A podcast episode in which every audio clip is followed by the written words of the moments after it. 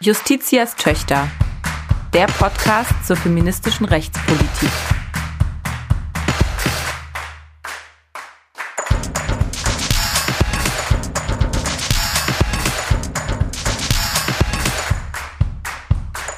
Ein Podcast des Deutschen Juristinnenbundes.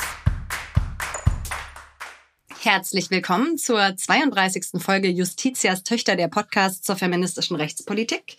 Diese Folge ist die Januarfolge des Jahres 2023, ein Monat, in dem ganz überraschend für mich zumindest ein Thema, ein ganz altes Thema auf die politische Agenda gekommen ist. Und über dieses Thema wollen wir heute sprechen.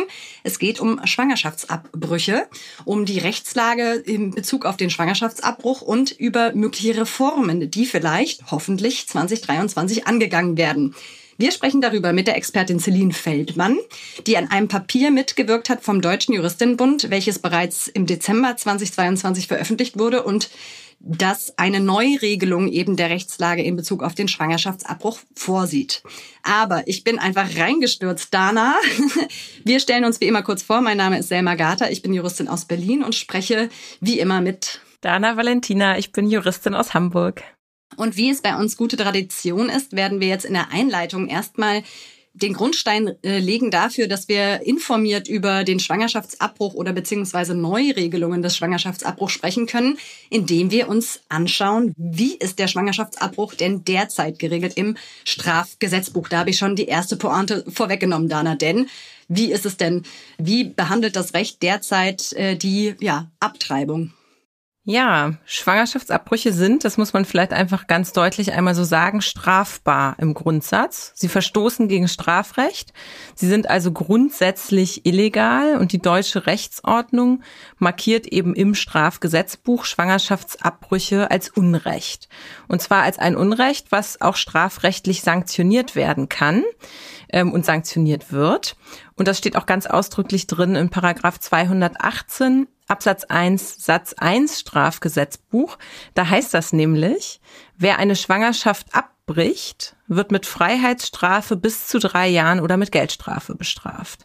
Also sowohl die schwangere Person als auch Dritte machen sich grundsätzlich strafbar, wenn sie einen Schwangerschaftsabbruch vornehmen bzw. vornehmen lassen. Genau, so sagt es das Gesetz. Aber es gibt bestimmte Voraussetzungen, unter denen ein Schwangerschaftsabbruch straflos ist. Das heißt, er wird im Ergebnis nicht verfolgt, er wird nicht bestraft. Und da ähm, sagt das Strafgesetzbuch in der ähm, darauffolgenden Vorschrift, also im Paragraph 218a StGB, gibt es verschiedene Konstellationen, in denen eben ein Schwangerschaftsabbruch dann nicht strafrechtlich verfolgt wird. Und ähm, da gibt es die erste Konstellation, die das Gesetz vorsieht. Das ist die sogenannte Beratungslösung. Da sind dann solche Schwangerschaftsabbrüche im Ergebnis straflos, die innerhalb, ähm, so steht es im Gesetz, von zwölf Wochen, also der ersten zwölf Wochen seit Empfängnis stattfinden und bei denen die schwangere Person sich vorher, also mindestens drei Tage vor dem Eingriff, hat beraten lassen. Also es gibt eine Beratungspflicht und eben eine Frist zwölf Wochen seit Empfängnis, so steht es im Gesetz. Und wenn diese beiden Voraussetzungen erfüllt sind, dann kann der Schwangerschaftsabbruch auch straflos vorgenommen werden. Das ist die erste Möglichkeit. Es gibt eine weitere Konstellation. Genau, es ist jetzt vielleicht schon kompliziert, aber jetzt kommt noch eine weitere Konstellation dazu, die sogenannte Indikation, die ist auch im Gesetz geregelt. Danach ist ein Abbruch gerechtfertigt und das ist jetzt für die Jura-Nerds ein kleiner Unterschied zu der eben dargestellten Beratungslösung, weil bei der Beratungslösung ist der Tatbestand nicht verwirklicht, trotzdem bleibt das Unrechtsurteil aufrechterhalten, also er ist grundsätzlich rechtswidrig. Bei der Indikation ist das jetzt etwas anders. Da ist der Abbruch gerechtfertigt, wird auch im Ergebnis nicht bestraft. Und zwar, wenn er entweder medizinisch oder kriminologisch indiziert, das heißt angezeigt ist. Also wenn der Schwangerschaftsabbruch zum Beispiel zum Schutz des Lebens oder zum Schutz der Gesundheit der schwangeren Person erforderlich ist oder wenn die Schwangerschaft, das ist die sogenannte kriminologische Indikation, etwa auf einer Straftat wie einer Vergewaltigung beruht. Okay, soweit die Rechtslage. Strafbar grundsätzlich. Bestimmte Voraussetzungen, unter denen es straflos am Ende ausgeht. Und Dana, es ist ja jetzt so, Ähm, wir werden heute darüber sprechen, wie kann man es anders lösen, aber viele sehen da eigentlich gar nicht das Bedürfnis, das zu tun, denn es gibt hierzulande so eine, ja, ich würde sagen, weit verbreitete Auffassung, dass diese Rechtslage, wie wir sie gerade geschildert haben, ein gelungener Kompromiss ist. Und zwar eigentlich, das muss man nochmal so sagen, ein gelungener Kompromiss zwischen einerseits dem Selbstbestimmungsrecht der Schwangeren und andererseits dem Schutz des ungeborenen Lebens. Ja, dass das vielleicht nicht so ein ganz gelungener Kompromiss ist, kann man schon daran sehen, wie kompliziert das eigentlich ist, die Rechtslage darzustellen. Ähm, warum es aber vielleicht doch als Kompromiss gewertet wird, liegt wahrscheinlich vor allen Dingen daran, dass die praktische Aufs Fassung von vielen Menschen, glaube ich, einfach ist, irgendwie geht das so diffus bis zur zwölften Woche, so vom Ergebnis her. Aber wir haben jetzt hoffentlich schon darstellen können, dass eine große Problematik der derzeitigen Rechtslage eben darin besteht, dass wir grundsätzlich strafrechtlich penalisiertes Unrecht haben beim Schwangerschaftsabbruch. Dieser sogenannte Kompromiss, also diese heutige Rechtslage, wie wir sie vorfinden, fußt auch auf der Rechtsprechung des Bundesverfassungsgerichts. Also das Bundesverfassungsgericht hat sich zweimal ganz grundlegend, einmal 1975 und dann 1993 und auf der Entscheidung basiert im Wesentlichen die heutige Rechtslage, zentral mit der Entscheidung beschäftigt, inwiefern muss der Schwangerschaftsabbruch eigentlich vielleicht auch Gegenstand des Rechts sein. Und das Bundesverfassungsgericht hat in beiden Entscheidungen vor allen Dingen fest festgestellt und festgelegt, dass der Staat eine Schutzpflicht hat, also dass sich der Staat schützend und fördernd vor das sich entwickelnde Leben zu stellen hat, als ein eigenständiges Rechtsgut. Und daraus verpflichtet ist, dieses Rechtsgut, und zwar auch mit den Mitteln des Strafrechts, gegen die schwangere Person zu schützen. Und das Gericht sagt nun vor allem, dass von so einer strafrechtlichen Missbilligung die ja in der heutigen Lösung auch vorzufinden ist, nur dann abgesehen werden kann, wenn die Fortsetzung der Schwangerschaft unzumutbar sei. Das ist das, was wir uns vorstellen können bei dieser Indikationslösung, also bei der medizinischen und der äh, kriminologischen ähm, Indikation. Trotzdem hat das Gericht letztlich auch das, was wir in der Beratungslösung finden, äh, gebilligt und hat gesagt, auch das kann verfassungsrechtlich zu, eine zulässige Regelung sein, eine zulässige Möglichkeit, mit dem Schwangerschaftsabbruch rechtlich umzugehen, aber nur dann, wenn klar ist, dass das strafrechtliche Unwerturteil fortbesteht. Deswegen diese sehr komplizierten und feinen Differenzierungen, die wir eben dargestellt haben bei den beiden Lösungen. Das also der Stand. Im Prinzip diese Entscheidung heute in Form gegossenes Strafrecht, das wir heute so noch vorfinden.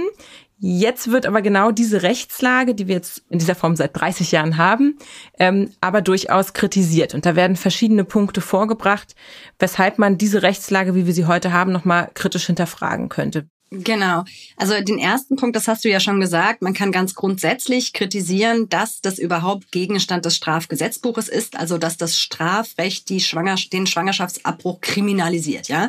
Und wir haben das jetzt dargestellt, das entfällt auch nicht immer, wenn es dann am Ende sozusagen straflos ausgeht, sondern es braucht nach Bundesverfassungsgericht ja sogar dieses strafrechtliche Unwerturteil. Das ist schon mal der erste Punkt. Der zweite ist, dass es natürlich aus dieser Folge heraus oder eine Folge davon ist, dass das Ganze zu einer Stigmatisierung führt, nämlich einerseits der Ärztinnen, die Schwangerschaftsabbrüche vornehmen, weil sie tun ja eigentlich etwas Strafbares und gleichzeitig aber natürlich der Frauen, die einen Schwangerschaftsabbruch durchführen lassen. Eine weitere Folge davon ist, dass ähm, das Ganze nicht äh, finanziert wird von der, hm, also aus der gesetzlichen Krankenversicherung, zumindest bei der Berater, äh, bei der Beratungslösung. Auch das ein Problem, ähm, was äh, in dem Zusammenhang zu stellen ist, auch eines weiteren Kritikpunkts, nämlich, dass das Ganze zu einer wirklich schlechten Versorgungslage führt. Wir sind weit davon entfernt, dass man wirklich überall in Deutschland ähm, wohnortnah einen und niedrigschwellig einen Ort findet, wo eine Schwangerschaft, ähm, wo ein Schwangerschaftsabbruch vorgenommen wird, wenn man den wünscht. Und ich finde, das ist auch eigentlich der ähm, ja, wichtigste Punkt, was man ganz, ja, ich denke, grundlegend auch dem Bundesverfassungsgericht entgegenhalten kann, ist, dass es das Selbstbestimmungsrecht der Schwangeren nicht hinreichend berücksichtigt hat und dass diese Regelung, wie wir sie gerade haben, eigentlich einseitig auf den Schutz des ungeborenen Lebens ähm, zielt, aber zum Beispiel die reproduktive Selbstbestimmung, die körperliche Unversehrtheit und auch das Leben der schwangeren Person in diese Abwägung bislang eben noch nicht hinreichend eingeflossen sind. Und ganz zum Schluss kann man auch ganz äh, zusammenfassend nochmal darauf hinweisen, dass das, was hierzulande als Kompromiss bezeichnet wird, auch im internationalen Vergleich eigentlich eine Extremposition ist. Und auch zuletzt äh, fand ich nochmal spannend zu lesen, dass der UN-Frauenrechtsausschuss es tatsächlich als eine Form von geschlechtsspezifischer Gewalt bezeichnet, wenn Schwangerschaftsabbrüche kriminalisiert werden. Und auch das nochmal das, was zum Beispiel der US Supreme Court zuletzt entschieden hat, geht eigentlich, wenn man sich es genau anguckt, nicht so weit wie das, was das Bundesverfassungsgericht zuletzt 1993 sozusagen in Recht gegossen hat. Nämlich auch in den USA ist nicht äh, von der Verfassung her vorgesehen, dass äh, Schwangerschaftsabbrüche kriminalisiert werden. Also das ist schon etwas, das muss man auch nochmal so deutlich sagen, das ist schon drastisch. Genug Anlass also und viele Kritikpunkte, die das Thema auch heute auf die Agenda setzen. Und tatsächlich ist es auch politisch derzeit ein Thema. Denn Anfang des Jahres hat Lisa Paus, unsere Bundesfamilienministerin, sich ebenfalls geäußert zu diesem Thema in der Presse. Und zwar hat sie sich ganz ausdrücklich dafür ausgesprochen, dass der Schwangerschaftsabbruch außerhalb des Strafrechts geregelt wird. Also mit anderen Worten, sie hat sich für die Abschaffung von Paragraph 218 fortfolgende Strafgesetzbuch ausgesprochen und das auch mit einem entsprechenden Hashtag versehen. Hashtag 218 abschaffen. Und äh, Paus äh, argumentierte in einem Interview zu diesem Thema, dass es ihr also darum geht, dass Menschenrecht auf reproduktive Selbstbestimmung und das Recht von Frauen über ihren Körper zu entscheiden stärker in den Fokus zu rücken. Und wenn man das machen möchte mit der rechtlichen Regelung des Schwangerschaftsabbruchs, dann sei das Strafgesetzbuch einfach nicht der richtige Ort, das zu regeln. Auch die Koalition hat das Thema bereits im Ampelkoalitionsvertrag aufgegriffen.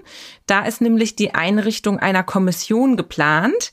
Das soll jetzt in nächster Zeit passieren. Eine Kommission zum Thema reproduktive Rechte, die sich unter anderem eben auch mit den Möglichkeiten der Regelung des Schwangerschaftsabbruchs außerhalb des Strafgesetzbuchs befassen soll. Und wir haben es eingangs gesagt, auch der Deutsche Juristinnenbund hat sich zu dem Thema schon eingelassen und hat eben Ende vergangenen Jahres, im Dezember 2022, einen, wie ich finde, sehr, sehr gelungenen Vorschlag unterbreitet, wie eine solche Neuregelung aussehen könnte. Und wir haben jetzt die Gelegenheit, mit unserem Gast über diesen Vorschlag zu sprechen und begrüßen an dieser Stelle ganz herzlich dich, Celine.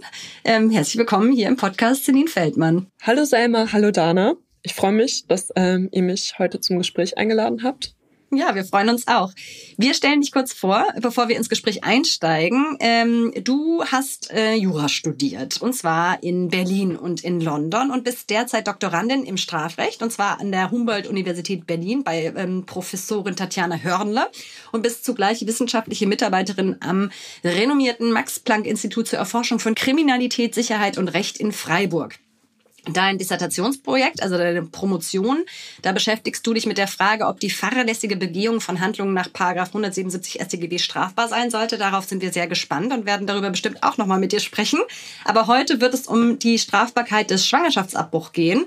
Und damit hast du dich zuletzt beschäftigt als Vorsitzende der interkommissionellen Arbeitsgruppe zum Schwangerschaftsabbruch im Deutschen Juristinnenbund. Bist also die Expertin für unser Thema heute und wir freuen uns sehr, dass du die Zeit gefunden hast. Wir sind jetzt gerade schon in der Einleitung darauf eingegangen, dass das mit dem Schwangerschaftsabbruch eine durchaus sehr komplexe Rechtslage ist. 30 Jahre haben wir jetzt schon so eine Art Lösung, von der einige sagen, das ist ein Kompromiss und es ist jedenfalls eine Lösung, die den Vorgaben entspricht, die das Bundesverfassungsgericht aufgestellt hat. Jetzt kann man ja mal so ganz grundlegend die Frage stellen, warum ist eigentlich jetzt der Anlass? Also nach 30 Jahren mit dieser Rechtslage, äh, heute jetzt im Jahr 2023, so wie es ja auch politisch passiert, warum sollten sollten wir eigentlich jetzt über eine Reform der Regelung des Schwangerschaftsabbruchs überhaupt nachdenken? Warum ist es Zeit für eine grundlegende Änderung der Rechtslage? Also unserer Meinung nach ist es schon längst Zeit, über so eine Neuregelung ähm, nachzudenken. Wieso wir uns jetzt ähm, konkret damit beschäftigt haben, ist natürlich anders einmal, dass im Koalitionspapier festgehalten wurde, dass man sich nochmal mit ähm, reproduktiven Rechten befasst. Und zum anderen, wenn man jetzt auch international und national die Entwicklung beobachtet, auf der einen Seite die Linie, dass die Selbstbestimmungsrechte von schwangeren Personen immer mehr eingeschränkt werden, wie zum Beispiel aufgrund der DOPS-Entscheidung oder oder Polen.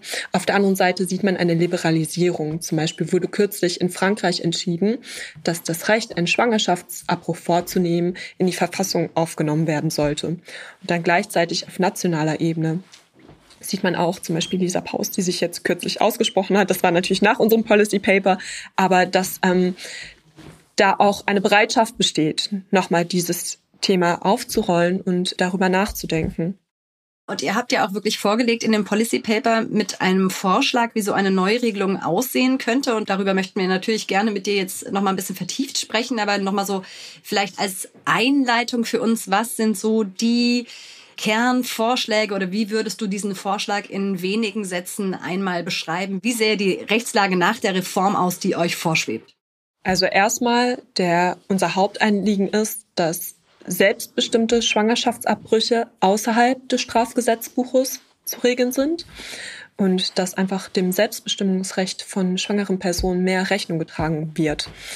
Ähm, und wir sehen da eine Regelung im Sozialrecht deutlich geeigneter an, die sowohl das dem Selbstbestimmungsrecht der schwangeren Person Rechnung trägt, als auch im Endeffekt zuträglicher für den Schutz des ungeborenen Lebens ist. Und ähm, wir sehen davor, dass Schwangerschaftsabbrüche grundsätzlich zulässig sein sollten bis zum Zeitpunkt der Überlebensfähigkeit des Fötus.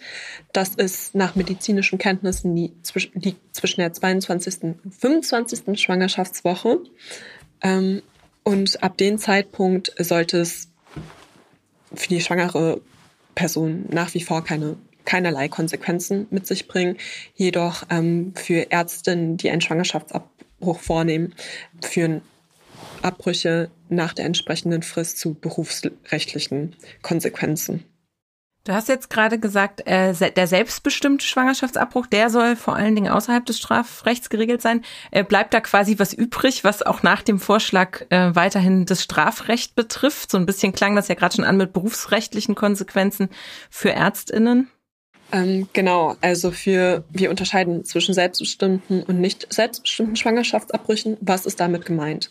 Also wird ein Schwangerschaftsabbruch gegen oder ohne den Willen der schwangeren Person vorgenommen. Das heißt, sie sagt nicht in Anführungsstrichen Ja dazu, sie möchte das nicht, dann ähm, sehen wir das als ein derartiges Unrecht an, dass einen eigenen Straftatbestand im StGB bedarf. Ein solcher Straftatbestand zielt aber nicht auf den Schutz des ungeborenen Lebens ab, sondern Schutz der reproduktiven Selbstbestimmung und der körperlichen Unversehrtheit der schwangeren Person. Theoretisch könnte man das auch ähm, durch 223 beispielsweise bestrafen oder gegebenenfalls in Form einer Nötigung. Ähm, 223 müssen wir vielleicht nur für die Nichtjuristinnen sagen, das ist die Körperverletzung. Genau. Und ähm, theoretisch könnte man das auch danach bestrafen. Aber dadurch kommt nicht zum Ausdruck, dass halt die reproduktive Selbstbestimmung, das Selbstbestimmungsrecht der schwangeren Person ähm, verletzt ist. Und deswegen sehen wir einen ähm, Straftatbestand im StGB nach wie vor geboten. Den würden wir wahrscheinlich in 226b StGB ansiedeln, dass da dort auch zum Ausdruck kommt, dass das eine Straftat gegen die Rechtsgüter der schwangeren Person ist. Jetzt hast du ja eben auch schon die Frist angesprochen. Da wollen wir, glaube ich, gleich auch nochmal genauer nachhaken. Aber vielleicht vorher, weil ein Bestandteil der jetzigen sogenannten Beratungslösung ja immer ist Frist plus Beratung. Deswegen vielleicht die Frage, wenn der Schwangerschaftsabbruch jetzt nicht im Strafgesetzbuch, sondern wie ihr das vorschlagt, im Sozialrecht zu verankern wäre, was, was folgt dann eigentlich daraus äh, für das ganze Thema der Beratung? Also wir sehen vor, dass es ein Recht auf Beratung statt eine Beratungspflicht gibt. Das steht auch im Einklang mit Empfehlungen des UN-Frauenrechtsausschusses. Und auch nur dadurch wird auch dann Selbstbestimmungsrecht der schwangeren Person Rechnung getragen, kann man nur noch mal betonen. Ähm, nichtsdestotrotz ist es wichtig, dass Beratungen zugänglich sind und garantiert werden. Das heißt, es muss sichergestellt werden, einmal durch Finanzierung und auch in dem Maße, dass es barrierefrei zugänglich ist. Also es, es muss ein Beratungsangebot geschaffen werden, das ähm, relativ niedrigschwellig ist und ähm, das jeglicher schwangeren Person ermöglicht, dieses in Anspruch zu nehmen. Äh, ja, einleuchtend. Also ähm, der Unterschied, äh, den haben wir schon mal herausgearbeitet. Also es gibt keine Beratungspflicht mehr. Und dann hattest du ja schon gesagt, ähm, aus den zwölf Wochen werden bei euch 22 bis 24. Ähm, vielleicht kannst du da noch mal kurz was zu sagen. Wie seid ihr zu dieser Frist gekommen und auch innerhalb der Arbeitsgruppe wart ihr euch da schnell einig oder ist es etwas, worüber ihr viel diskutiert habt? Was ist denn jetzt eigentlich die angemessene Frist, bis wohin die schwangere Person wirklich selber einfach sagen kann, ich möchte diese Schwangerschaft nicht fortsetzen? Ähm, erstmal der Punkt. Vorher kommt die 22. bis 25. Schwangerschaftswoche. Ähm, wir setzen am Zeitpunkt der Überlebensfähigkeit des Fötus ab. Und ähm, da muss man halt in medizinische Kenntnisse schauen. Da wird gesagt, okay, das ist circa der Rahmen, in dem die eigenständige Überlebensfähigkeit anfängt. Natürlich sind wir keine Medizinerin, deswegen können wir das nicht konkret beurteilen. Ähm, und über diesen Zeitpunkt, der entspricht auch internationalen Regelungen, wie zum Beispiel in den Niederlanden, wo auch so die 23. bis 24. Woche niedergelegt wird oder auch deutlich späteren Fristen ähm, in anderen Ländern. Und wir sehen den Zeitpunkt der Überlebensfähigkeit als geeignetes Kriterium ab, weil wir sagen, okay, wir tragen trotzdem dem Schutz des ungeborenen Lebens Rechnung, aber wir sehen das als einen abgestuften Lebensschutz an, der halt mit der Entwicklung des Fötus zunimmt und erst mit der Geburt erstarkt. Wann findet die Geburt statt? Entweder mit der Eröffnung der ähm, Geburtswehen. Ähm, bei einem Kaiserschnitt ist das die Eröffnung des ähm, Uterus. So, und erst mit der Geburt wird man vollumfänglich Träger des Lebensrechts und Davor gibt es einen abgestuften Schutz. Und wir sehen so an, dass der Zeitpunkt der Überlebensfäh eigenständigen Überlebensfähigkeit, dass die Rechtsposition des Fötus so sehr an die des geborenen Kindes rückt, dass es da eines weitergehenden Schutzes bedarf. Deswegen die entsprechende Frist. Was vielleicht in dem Zuge noch wichtig ist zu betonen, dass medizinische Indikationen, also Schwangerschaftsabbrüche, die notwendig sind aufgrund der ähm, Gesundheit der schwangeren Person nach wie vor möglich sind. Okay, das heißt, das liegt dann daneben. Also die Frage, wenn ich jetzt eine, eine Schwangerschaft habe, bei der im sechsten Monat eine ähm, es zu, zu ähm, Komplikationen kommt, die wirklich für das Leben gefährlich sind der schwangeren Person, das, das würde dann unabhängig von dem Vorschlag stehen, beziehungsweise daneben noch möglich sein. Ne? Verstehe ich das richtig? Genau, genau. Also die wäre nach wie vor möglich auch. Wie es ja auch heute schon ist. Genau, das wollte ich gerade sagen. Das muss man ja auch nochmal betonen. So ist es ja heute auch schon, ähm, dass wenn wir eine medizinische Indikation haben, ist die äh, ist ein Schwangerschaftsabbruch eigentlich bis eigentlich auch zum in Anführungszeichen natürlichen Ende der Schwangerschaft möglich. Also insofern unterscheidet sich euer Vorschlag eigentlich nicht, sondern es geht vor allem um diese erste Frist, die ihr erheblich, möchte man sagen, ja eigentlich ausweiten wollt und dass die Beratungspflicht dort entfällt. Jetzt ein Einwand vielleicht, der ja sicherlich häufig kommt drohen dann nicht massenweise ähm, Spätabbrüche, sogenannte. Also dass man dann wirklich ähm, viele Schwangerschaften abbricht, deutlich noch nach der, ja, wie es jetzt wäre, zwölften Woche. Also wenn man jetzt sich internationale Erfahrungen anschaut, dann besteht diese Sorge nicht. Also in Kanada äh, sind zum Beispiel Schwangerschaftsabbrüche grundsätzlich ähm, straf- und sanktionsfrei. Und da sieht man, dass die meisten Abbrüche wirklich in den ersten Wochen durchgeführt werden. Was vielleicht auch nochmal wichtig ist, dass man auch das ermöglichen sollte, dass so frühe Schwangerschaftsabbrüche möglich sind. Also dass man ein Angebot ähm, ausweitet in Form von Notverhütungsmitteln oder es gibt zum Beispiel auch ähm, Schwangerschaftsabbrüche, die ähm, mit Medi medikamentös mit Hilfe von Pillen relativ einfach äh, zugänglich sind, dass man das auch ausweiten muss. Und man muss auch bedenken, das ist keine einfache Entscheidung. Also ein später Schwangerschaftsabbruch ist wirkt sehr, sehr belastend für die schwangere Person, kann körperliche Nachwirkungen nach sich ziehen, äh, mentale, psychische Nachwirkungen. Also dass jemand sich jetzt unüberlegt entscheidet, so spät einen Schwangerschaftsabbruch durchzuführen, die Sorge äh, können wir auf keinen Fall teilen. Und das zeigen eigentlich einfach auch bestehende Erfahrungen. Ich würde gerne bei der Beratungsfrage nochmal einhaken, denn du hast ja jetzt gerade auch schon gesagt, Wichtig ist natürlich unabhängig davon, dass man einfach eine gute Versorgungslage hat und dass man auch eine gute Aufklärung hat. Jetzt soll ja nach der vorgeschlagenen Lösung vom Deutschen Juristinnenbund die Beratungspflicht entfallen. Ihr habt von einem, oder du hast von einem Recht auf äh, Beratung gesprochen. Wie stellt man denn sicher, äh, dass es auch entsprechende Beratungsangebote gibt? Weil wir sehen, wir haben ja jetzt schon eine schlechte Versorgungs- und schlechte Beratungslage und so ein bisschen möchte ich der Gefahr jetzt entgegnen, könnte vielleicht die Reform nicht dazu führen, dass der Staat sich dann hier auch aus der Finanzierungsverantwortung schleicht für die Beratungseinrichtung und sagt, naja, wenn es nicht mehr strafbar ist, dann äh, müssen wir vielleicht auch gar keine Beratungsangebote mehr bereithalten. Ja, was vielleicht wichtig ist, ähm, was wir auch fordern, dass auch Schwangerschaftsabbrüche als Teil der Gesundheitsversorgung gesehen werden müssen. Und da ist es zum einen wichtig, dass Beratungs Angebot zu finanzieren und auszubauen. Und was vielleicht auch wichtig ist, dadurch, dass es auch nicht mehr im Strafgesetzbuch geregelt ist, entfällt natürlich der Stigmatisierungseffekt. Also es erleichtert natürlich, es ist nicht mehr mit diesem Stigma belegt, über Schwangerschaftsabbrüche aufzuklären. Ähm, und daneben auch, was uns wichtig ist, dass halt auch Schwangerschaftsabbrüche Leistung der gesetzlichen Krankenversicherung werden. Also, dass die auch als etwas nicht mehr Unrechtmäßiges, zu Missbildendes betrachtet werden, sondern als etwas gesehen wird, das ähm, in bestimmten Situationen einfach eine Gesundheitsdienstleistung darstellt. Und dabei ist es natürlich auch wichtig, dass aufgeklärt wird, wie bei jeder Gesundheitsdienstleistung. Also, dass man über die Risiken aufgeklärt wird und nicht nur was die körperlichen Risiken anbelangt, sondern was diese Entscheidung wirklich ähm, nach sich trägt, ähm, damit man auch eine selbstbestimmte Entscheidung treffen kann. Und da sehen wir wieder, kommen wir wieder zum Selbstbestimmungsrecht der schwangeren Person, dass das nicht nur durch eine Entkriminalisierung gestärkt wird, also durch etwas ähm, quasi abschaffen, sondern dass es gleichzeitig positiver Komponenten bedarf.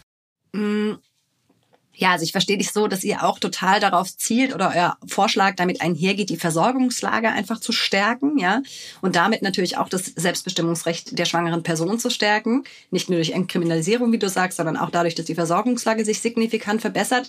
Derzeit ist ja eins der größten Probleme, dass es immer weniger Ärztinnen und Ärzte gibt, die eigentlich Schwangerschaftsabbrüche vornehmen und ähm, sich stattdessen auch eben das auf ihr Gewissen berufen oder ihre, ja, weiß ich nicht, religiöse Überzeugung. Und und das auch tun können. Ähm, müsste man jetzt nicht eigentlich diese, diese Ärztinnen und Ärzte eigentlich dazu verpflichten, auch Abbrüche vorzunehmen? Und ist ihnen das zumutbar, gerade wenn ihr auch diese Frist so signifikant ausweitet auf bis zur 25. Woche? Also du sprichst da einen ganz wichtigen Punkt ab. Die Sorge besteht natürlich, okay, eine Entkriminalisierung des Schwangerschaftsabbruchs heißt nicht gleichzeitig, dass Schwangerschaftsabbrüche ähm, wirklich durchgeführt werden oder die Versorgungslage direkt gesichert ist. Ähm, wir sehen da aber nicht das Hauptaugenmerk in, in dem Verweigerungsrecht von Ärztinnen, sondern in anderen Punkten. Also einmal ähm, müssen halt Schwangerschaftsabbrüche in die Bedarfsplanung der Länder aufgenommen werden. Also wenn man plant, okay, ähm, welche Krankenhäuser etc. oder welche Dienstleistungen werden angeboten, dass auch Schwangerschaftsabbrüche davon ein Bestandteil sein müssen. Und was für uns auch nochmal viel wichtiger ist, dass es kein kooperatives Verweigerungsrecht für Krankenhäuser gibt, wo man noch argumentieren kann, dass das Individuum sich auf die Gewissensfreiheit ähm, ähm, stützen kann, können das halt ähm, Körperschaften nicht. Deswegen würden wir sagen, es gibt kein kooperatives Verweigerungsrecht. Und wir sehen es auch als in Ordnung an, dass Krankenhäuser, die Teil der gesetzlichen Krankenversicherungsversorgung sind, dass es ihnen gestattet ist, ähm, das als Einstellungsvoraussetzung zu machen, dass die Bereitschaft ähm, zur Vornahme eines Schwangerschaftsabbruchs gegeben ist. Genau. Und natürlich nochmal wieder ein wichtiger Punkt. Also es zahnt alles ineinander. Durch, dadurch, dass Schwangerschaftsabbrüche nicht mehr stigmatisiert werden, erhoffen wir uns natürlich auch einen offeneren Umgang damit und auch eine zunehmende Bereitschaft, diese durchzuführen. Okay, ich glaube, ähm, wir haben einen ganz guten Eindruck erhalten von eurem äh, Vorschlag. Also nochmal zusammenfassend, das geht im Kern darum, dass wir eine Fristenlösung haben, eine echte Fristenlösung, nämlich bis ungefähr 22. bis 25. Schwangerschaftswoche, in der ein selbstbestimmter Schwangerschaftsabbruch ähm, nicht im Strafrecht geregelt wird. Ja, ohnehin wird der Schwangerschaftsabbruch nicht im Strafrecht geregelt, aber da kann wirklich auch ohne Beratungspflicht die schwangere Person entscheiden, die Schwangerschaft abzubrechen. Und jenseits dessen gibt es das noch mit medizinischer Indikation, so wie es auch derzeit schon ist. Und im Strafrecht wird eben nur geregelt der ähm, fremdbestimmte oder die der erzwungene Schwangerschaftsabbruch. Abschließend, Celine, Dana vielleicht auch, interessiert mich natürlich als Nicht-Verfassungsrechtlerin. Wir haben jetzt einleitend, hat Dana uns nochmal die, ähm, den verfassungsrechtlichen Hintergrund oder die bundesverfassungsgerichtliche Rechtsprechung erläutert, nämlich dass die derzeitige Rechtslage ja auf ähm, eigentlich Vorgaben des Bundesverfassungsgerichts äh, fußt. Und wir brauchen jetzt keine großen Prophetinnen sein, um uns auszumalen, dass sollte so eine Reform kommen, wie ihr sie vorschlagt, es nicht lange dauern würde, bis es vom Bundesverfassungsgericht angegriffen wird. Und ich frage mich jetzt, ist es eigentlich denkbar, dass das Bundesverfassungsgericht so eine Regelung hält oder würde das nicht ohnehin gekippt werden? Das kann ich natürlich nicht abschließend beantworten, da ich genauso wenig wie ihr Teil des Bundesverfassungsgerichts bin. Ähm, man kann halt lediglich sehen, dass ähm, es in der neuen Rechtsprechung des Bundesverfassungsgerichts ähm, es die Entwicklung gibt, dass der, der Selbstbestimmung des Individuums immer mehr Bedeutung zugeschrieben wird. Zuletzt zum Beispiel in der Entscheidung zur ähm, Suizidhilfe oder ähm, auch zu Zwangsmaßnahmen im Maßregelvollzug und dass das Bundesverfassungsgericht auch offen ist für gesellschaftliche Entwicklung. Das hat man in, in seiner Entscheidung zur dritten Option gesehen. Deswegen denken wir auch oder erhoffen uns, dass ähm, bei einer erneuten Ver Befassung des Bundesverfassungsgerichts mit dem Thema, ähm, dem Selbstbestimmungsrecht der schwangeren Person, mehr ähm, Rechnung getragen wird und das mehr berücksichtigt wird, wie ihr vorhin auch hervorgehoben habt in der Entscheidung 1993, ähm, wurde von einer Abwägung gesprochen, die faktisch nicht in dem erforderlichen Maße vorgenommen wurde. Und fernab davon, wie das Bundesverfassungsgericht letztendlich entscheiden wird, setzen wir uns natürlich für eine Neuregelung des Schwangerschaftsabbruchs ein, weil wir davon überzeugt sind und weil wir sie für notwendig erachten. Ich finde es wirklich auch eine spannende Frage und auch eine sehr offene äh, Frage, wie das Bundesverfassungsgericht in, in, so einer Konstellation über eine solche Reform entscheiden würde. Es ist halt eine der ganz großen moralischen äh, Fragen, die wir haben, um die halt sehr kontrovers diskutiert wird. Und da ist es jetzt jedenfalls nicht schon äh, völlig ausgeschlossen, dass das Bundesverfassungsgericht auch natürlich die gesellschaftliche Entwicklung mitnimmt. Und was ich aus dem Gespräch heute nochmal mitgenommen habe, ist auch die internationale Dimension. Also in der Rechtsprechung ähm, des Bundesverfassungsgerichts nimmt ja der, die Bedeutung von Autonomie und auch Bedingungen von Autonomie zu, wie du das gerade schon dargestellt hast. Zum anderen ja aber auch die Bewertung der internationalen Verpflichtungen. Und da haben wir heute ja auch schon einige angesprochen, ähm, mit denen man eigentlich sagen muss, so eine Art Austragungspflicht äh, der der Schwangeren, wie das Bundesverfassungsgericht sie in den Entscheidungen noch skizziert hat, äh, wird wohl mit solchen völkerrechtlichen Perspektiven, nach denen eigentlich die Strafbarkeit des Schwangerschaftsabbruchs schon äh, geschlechtsspezifische Gewalt ist, äh, sehr, sehr schwer nur zu vereinbaren sein. Also von daher, ähm, ja, sehr, sehr spannend, was, was uns da noch erwartet. Vielleicht kann ich auch nochmal da hinzufügen, man muss auch ähm, sich überlegen, dass halt die reproduktiven Rechte seit 1994 in der Kairo-Konferenz anerkannt wurden und derzeit ähm, einfach ähm, Bestandteil des ähm, Menschenrechtsschutzes sind. Und dazu gehört auch ähm, die Möglichkeit, Schwangerschaftsabbrüche vorzunehmen. Vor diesem Hintergrund auch, wie restriktiv eigentlich die derzeitige Regelung und auch die ähm, Entscheidung des Bundesverfassungsgerichts ist. Es wurde nämlich da eine Austragung, also eine Pflicht zur Austragung der schwangeren Person niedergelegt. Auch nochmal im Vergleich zu der Entscheidung Dobbs in den USA, die lediglich gesagt hat, es gibt kein Recht auf Schwangerschaftsabbrüche. Letztendlich wird es den Staaten überlassen, wie sie Schwangerschaftsabbrüche regeln müssen. Währenddessen das Bundesverfassungsgericht sagt, es bedarf des Schutz des ungeborenen Lebens, der zwingenderweise das Strafrecht erfordert. Und das sieht man auch in keinem anderen Lebensbereich, dass es eine der Gestalt strenge Schutzpflicht fordert. Hm. Was mir ganz wichtig ist, weil du diese Abwägung nochmal angesprochen hast zwischen dem reproduktiven Selbstbestimmungsrecht und dem Schutz des werdenden Lebens, Ich finde, das ist gerade die Stärke dieses Vorschlags, ähm, den der DJB jetzt auch entwickelt hat, weil das ja gerade vorsieht, dass es einen regulatorischen Rahmen gibt für den Schwangerschaftsabbruch, dass es Regeln gibt, und ich finde, das ist gerade die Stärke des Vorschlags gegenüber der äh, quasi Forderung, die nur sagt, 2018 abschaffen raus aus dem Strafgesetzbuch, weil dieser Vorschlag wirklich auch eine Antwort bietet, wie könnte es denn dann besser gemacht werden? Wie könnte man es denn im Sozialrecht regeln? Und ähm, das Papier ähm, geht da einen ganz anderen Weg als das Bundesverfassungsgericht, was eben vor allen Dingen vom Schutz des werdenden Lebens ausgegangen ist. Das Papier geht jetzt eben aus vom reproduktiven Selbstbestimmungsrecht und betont ja auch nochmal ganz ausdrücklich die reproduktive Gerechtigkeit als ein Ziel. Ja, vielen Dank, Celine, für das Gespräch, für das Vorstellen des Papiers an alle unsere ZuhörerInnen. Schaut es euch gerne an. Wir verlinken das Papier selbstverständlich in den Show Notes und macht gerne Werbung dafür. Feministische Fundstücke. Ja, dann wollen wir noch wie immer uns unserer Rubrik der feministischen Fundstücke widmen. In den feministischen Fundstücken überraschen wir uns gegenseitig mit einem spannenden feministischen Fundstück.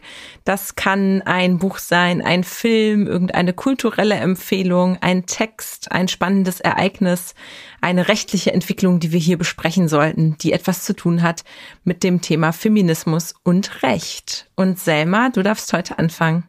Ja, sehr gerne. Ich habe äh, ich hab mal wieder ein eigenes Fundstück mitgebracht. Das ist ähm, Premiere, weil ich etwas sehr Schönes zu empfehlen habe, bevor ich es empfehle. Ich hatte überlegt, ob ich das als Fundstück nehme. Ich habe nämlich einen Aufreger. Ich muss mich ganz kurz mit euch aufregen.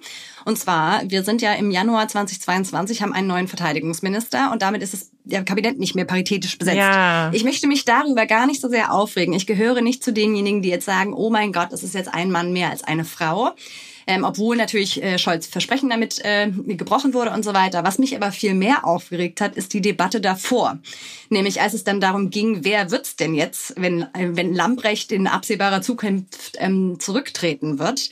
Weil da wurde ähm, so ganz unschön die ganze Zeit Quote gegen Qualität ausgespielt, ja. so wie es mir lange nicht mehr begegnet ist.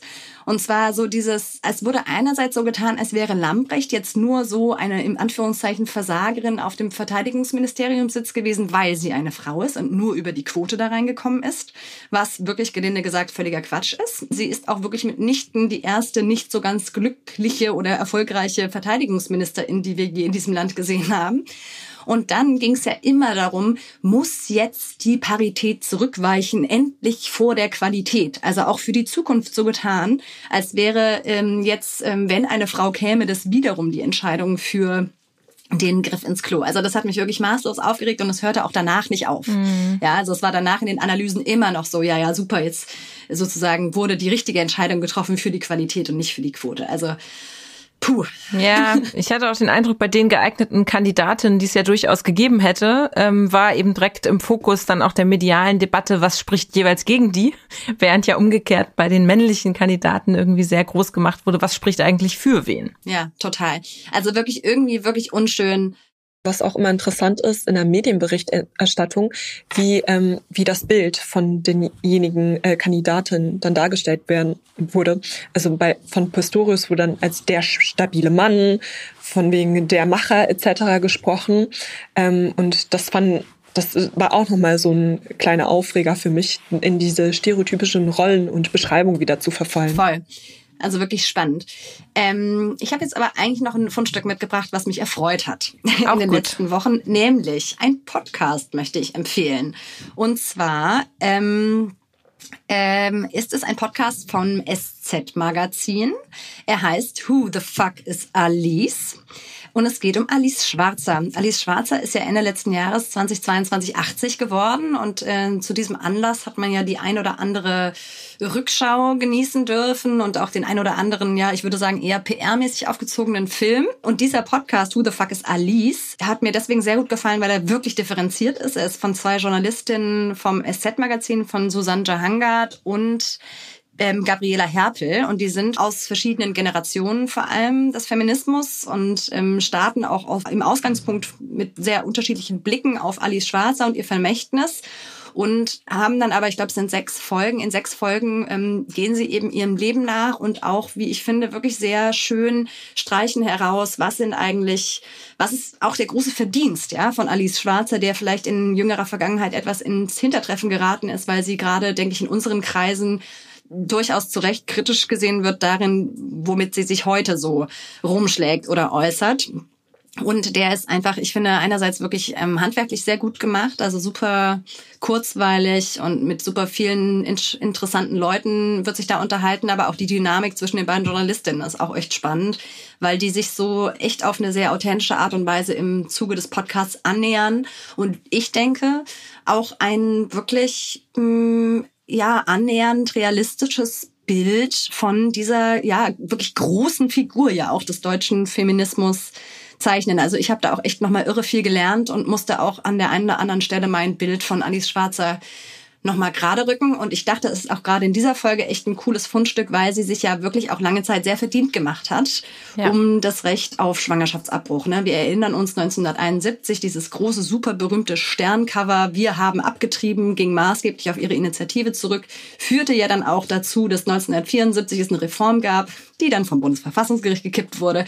Also so, ähm, das sind so Dinge, die geraten, finde ich, derzeit so ein bisschen aus dem Blick weil sie, ähm, und das muss man jetzt, finde ich, abschließend auch nochmal sagen, ja, wirklich sehr schwierige Positionen zum Kopftuch vertritt, schwierige Positionen zur Sexarbeit und auch zuletzt in, mit ihren Interventionen im Ukraine-Kritik, denke ich, kein rühmliche, also sich, ja, weiß ich nicht, keinen Gefallen getan hat, ähm, so dass man diese diese anderen Kämpfe eigentlich so ein bisschen vergisst und ich das schön fand, daran auch erinnert zu werden. Also es ist wirklich eine wärmste Empfehlung. Ähm, man muss dazu ein Abo machen. Das ist nämlich ein SZ Plus Podcast, aber einen Monat ist er gratis. Äh, so habe ich das gemacht und äh, es hat sich sehr gelohnt. Das ist eine wichtige Information, denn ich habe nur die erste Folge bisher gehört, die ist frei zugänglich und würde mich äh, dem tatsächlich auch anschließen. Ich fand es auch sehr, sehr gut und es kamen ja auch viele Weggefährtinnen zu Wort ähm, und auch viel Archivmaterial, was irgendwie nochmal eingespielt wurde, was fand ich auch einfach sehr, ja, sehr, sehr interessant. Also ich habe auch erst so gedacht, oh, naja, weiß ich nicht, will ich mir jetzt so einen Podcast über Alice Schwarzer anhören, aber ich fand es auch tatsächlich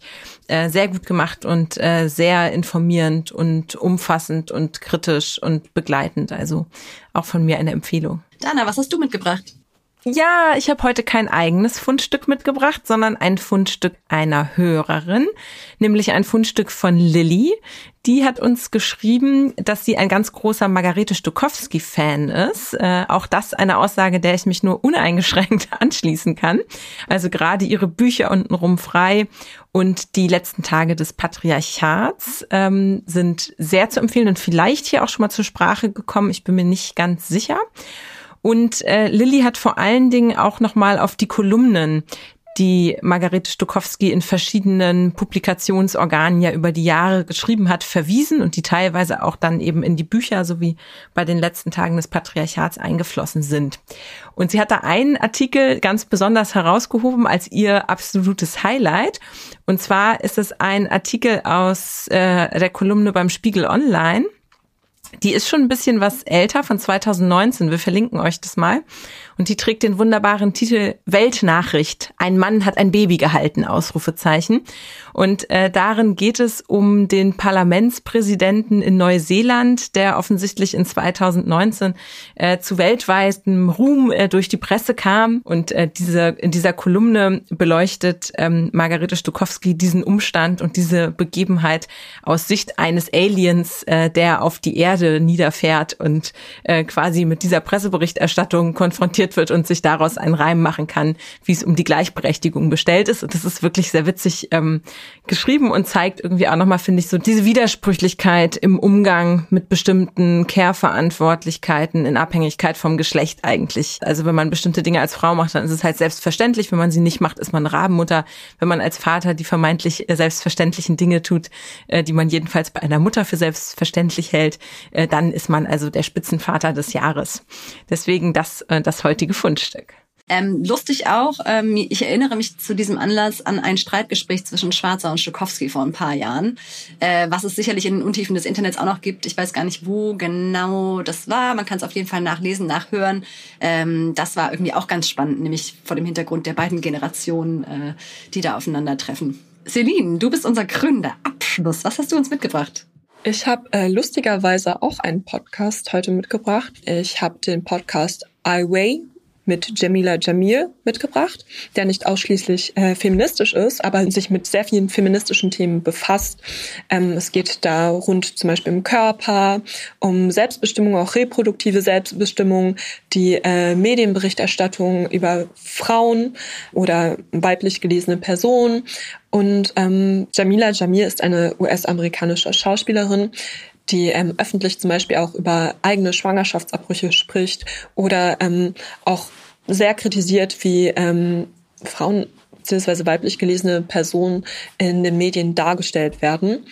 Und was ich in diesem Podcast einfach unglaublich schätze, dass man viele unterschiedliche Perspektiven zu ähm, feministischen Themen dargeboten bekommt. Und das ist auch ein Ansatz, den ich verfolge, dass es halt essentiell ist, dass wir auch ähm, uns mit anderen äh, Lebenslagen, mit anderen Perspektiven, Blickwinkeln auseinandersetzen und nicht nur in der Kategorie ähm, Frau, Mann denken, sondern auch an den ganzen anderen Umständen die zu Ungleichheiten führen, Rechnung tragen.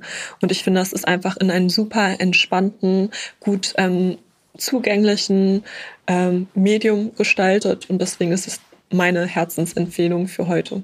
Eine wunderbare Empfehlung. Da habe ich tatsächlich auch noch nicht reingehört und bin sehr, sehr gespannt, das zu tun.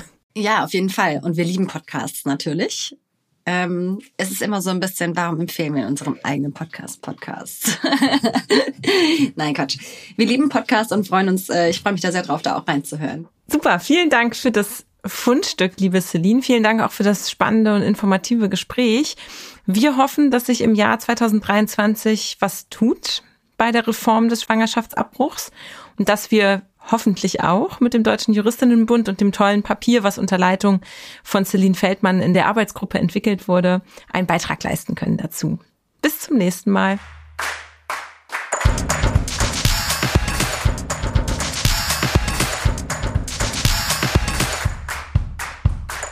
Ein Podcast des Deutschen Juristinnenbundes.